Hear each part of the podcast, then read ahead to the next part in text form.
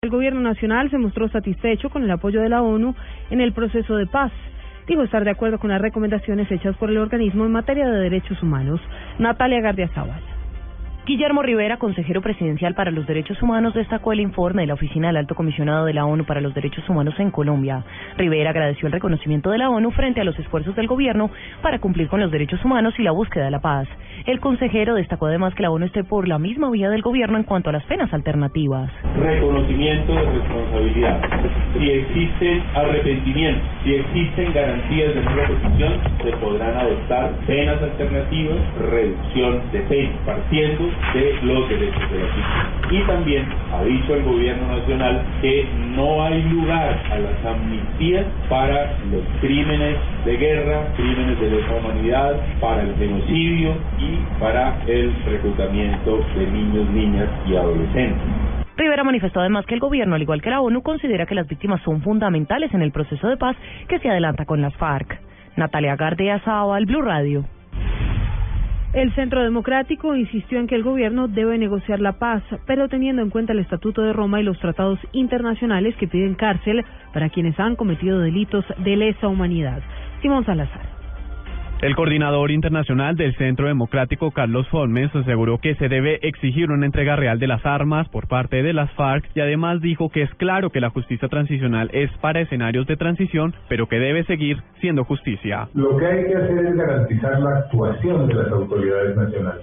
Hay maneras, hay formas de adoptar mecanismos de transición que si esa actuación no se produce, se correría el riesgo de que en algún momento actúe subsidiariamente la Corte Penal Internacional. Por último, dijo que la verdad, la justicia y la reparación debe ser ese gran reto que no conlleve a la impunidad dentro de este proceso de paz. Simón Salazar, Blue Radio.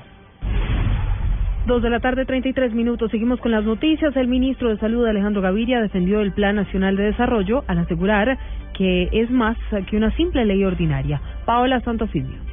El pronunciamiento lo hizo el titular de la cartera de salud, Alejandro Gaviria, tras asegurar que el Plan Nacional de Desarrollo es una figura única para Colombia, donde se plantea que sí se pueden hacer modificaciones específicas al tema de salud. Ahí viene que se está cambiando. Nosotros hemos concebido el plan de desarrollo en una estrategia similar a la que señalé al comienzo, con tres grandes objetivos generales.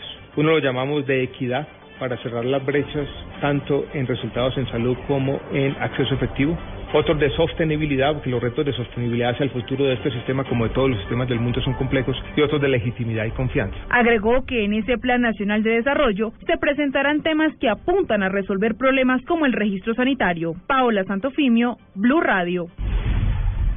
Las autoridades en el departamento de Antioquia aseguraron que los transportadores de carga están promoviendo miedo mediático para llamar la atención sobre el paro camionero. Byron García.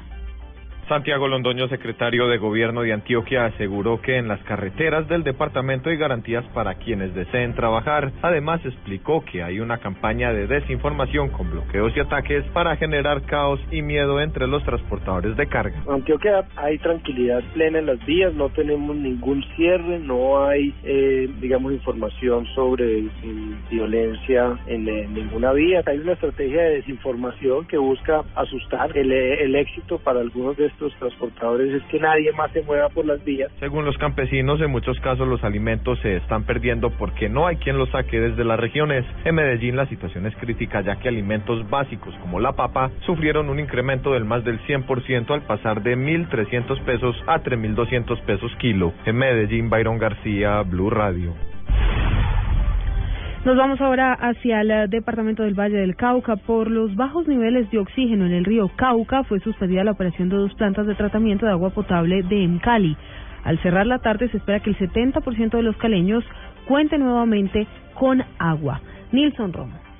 De acuerdo con Roberto Pomar, jefe de abastecimiento de agua de Encali, hacia las 12 y 30 entró en operación la planta de tratamiento de Puerto Mayarino, con restablecimiento del servicio paulatinamente en dos de las cuatro unidades que tiene para operar. Nosotros tenemos un punto de alerta temprana ubicado, lo que llamamos la estación Milán, eh, que nos da más o menos una autonomía de dos horas para mirar lo que está sucediendo. Y en él el evento duró más o menos 57 minutos.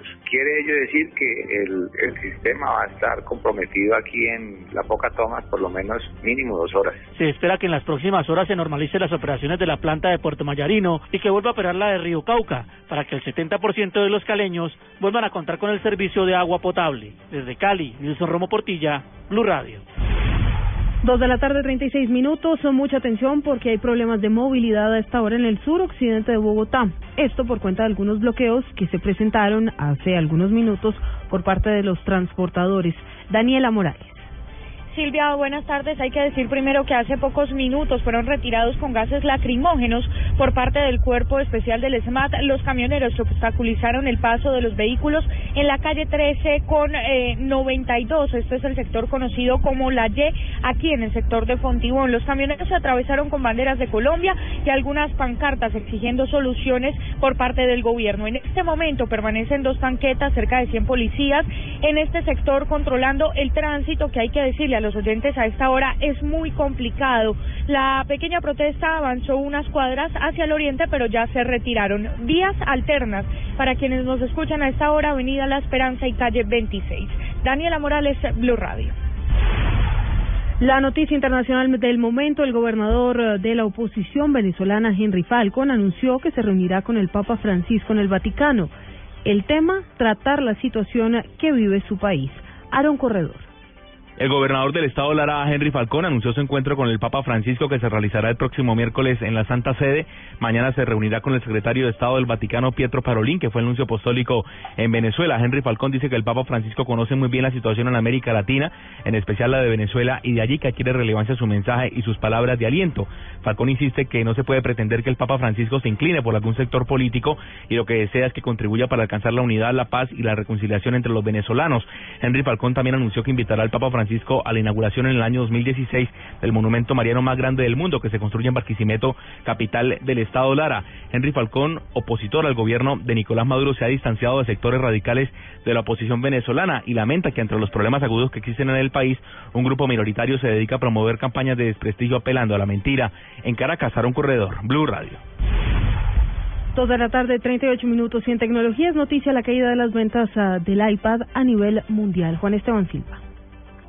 Caen las ventas del iPad a nivel mundial en un 18%, según un estudio realizado por la consultora de tecnología IDC, que además predice que la tendencia negativa continuará por lo menos hasta el año 2019. El iPad es el eslabón más débil en el mercado de las tablets.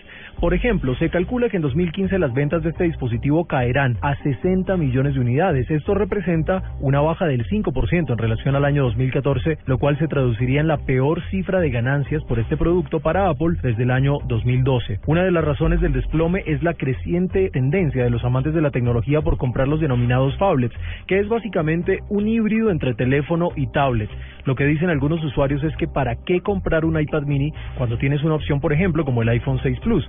Se rumora que la compañía Apple, a pesar de esto, prepare el lanzamiento en otoño de lo que será un nuevo iPad, del cual aún no se conocen detalles. Juan Esteban Silva, Blue Radio.